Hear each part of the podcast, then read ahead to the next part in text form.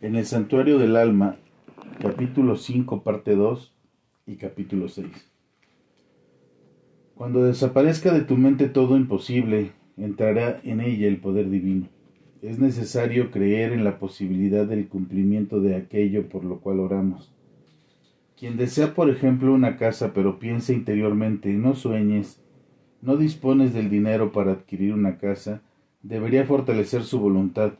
Cuando desaparezca de nuestra mente todo imposible, entrará en ella el poder divino. La casa naturalmente no se materializará espontáneamente. Para adquirirla será necesario hacer uso de la voluntad en forma continua, aplicándola en acciones constructivas. Quienes persisten en su intento sin aceptar jamás el fracaso, obtienen el objeto por el cual luchan. Cuando ejerces tu voluntad en forma constante, tanto a través de tus pensamientos como de tus acciones, aquello que deseas tendrá que cumplirse, incluso si no existe objeto alguno en el mundo como el que anhelas. Si persistes en tus empeños, el resultado que persigues se manifestará finalmente en alguna forma. Este tipo de actitud atrae la respuesta de Dios, ya que semejante voluntad proviene de Él.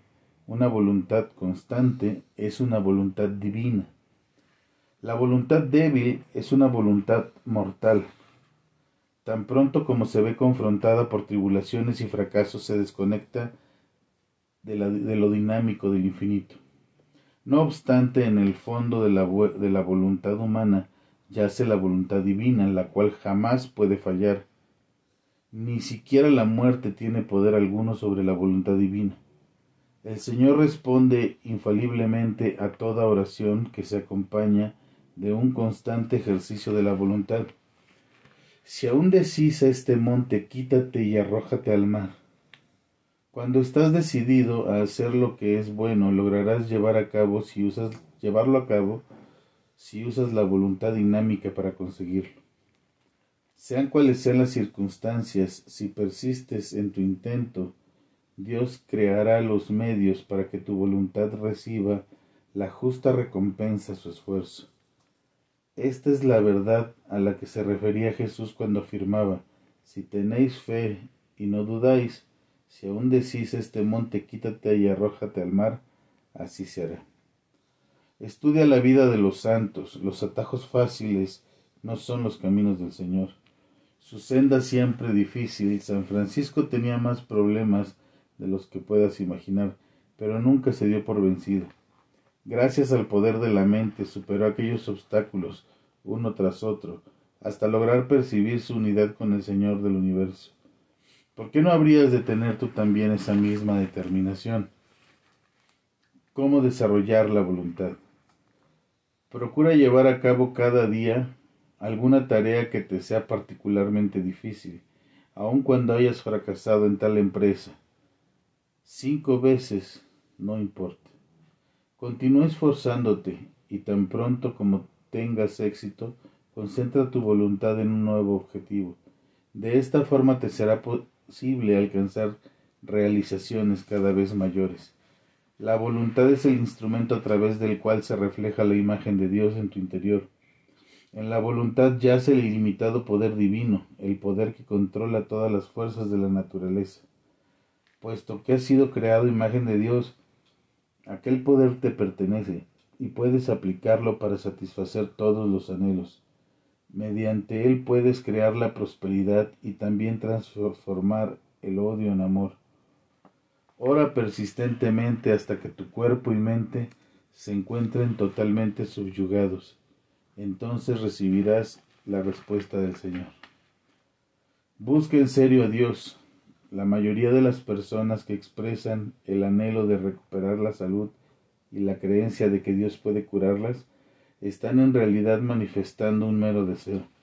En verdad ellas oran con incredulidad en su corazón o con una sensación de futilidad, pues piensan en el fondo que Dios no va a escuchar sus oraciones, o bien no esperan el tiempo necesario para comprobar si sus plegarias serán o no respondidas por el Señor.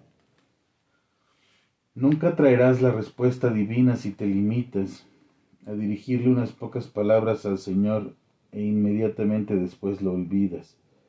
Él es difícil de alcanzar debido a que la mayoría no toma en serio su búsqueda de Dios.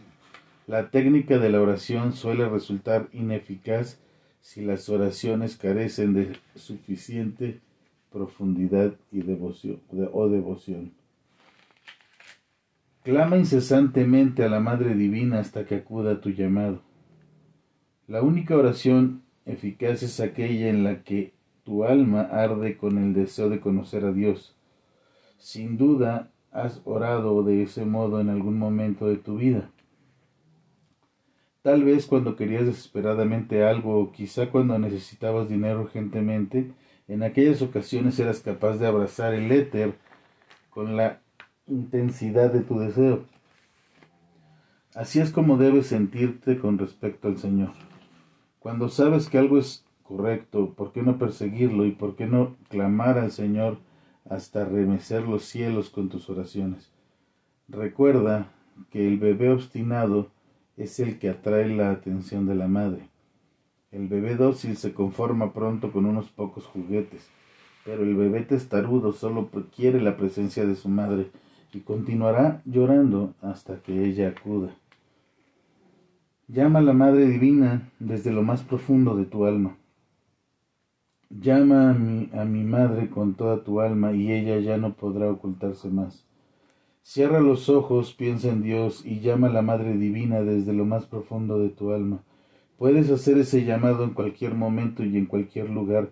No importa qué estés haciendo, siempre es posible conversar mentalmente con el Señor y decirle, Dios mío, te estoy buscando y no deseo nada excepto a ti. Anhelo estar contigo para siempre, pues tú me hiciste a tu imagen y semejanza. Mi hogar está allí donde tú estés. No tienes derecho a mantenerme alejado de ti. Quizá haya actuado mal, tentado por tu engañoso juego cósmico. Pero puesto que eres mi madre, mi padre y mi amigo, sé que me perdonarás y me llevarás de vuelta contigo. Solo quiero volver a mi hogar, solo quiero estar contigo. Cada noche, cuando te sientas a meditar, ora a Dios incesantemente, rasga el silencio con tu anhelo. Clama a Dios como lo harías para obtener la atención de tu madre o de tu madre. ¿Dónde estás? O de tu padre. ¿Dónde estás? Tú me creaste, Señor. Tú me diste inteligencia para buscarte. Yo sé que te hallas en las flores, en la luna y en las estrellas, pero ¿por qué permaneces oculto? Ven a mí. Tienes que venir, tienes que venir. Con toda la concentración de tu mente y con todo el amor de tu corazón, rasga los velos del silencio una y otra vez, y así como al batir continuamente la leche, aparece la mantequilla que se oculta en ella. Del mismo modo, al agitar el éter con el batidor de tu devoción, Dios se manifestará. Pide con tu corazón, con todo tu corazón, hazlo una y otra vez. No descanses hasta que Él te responda.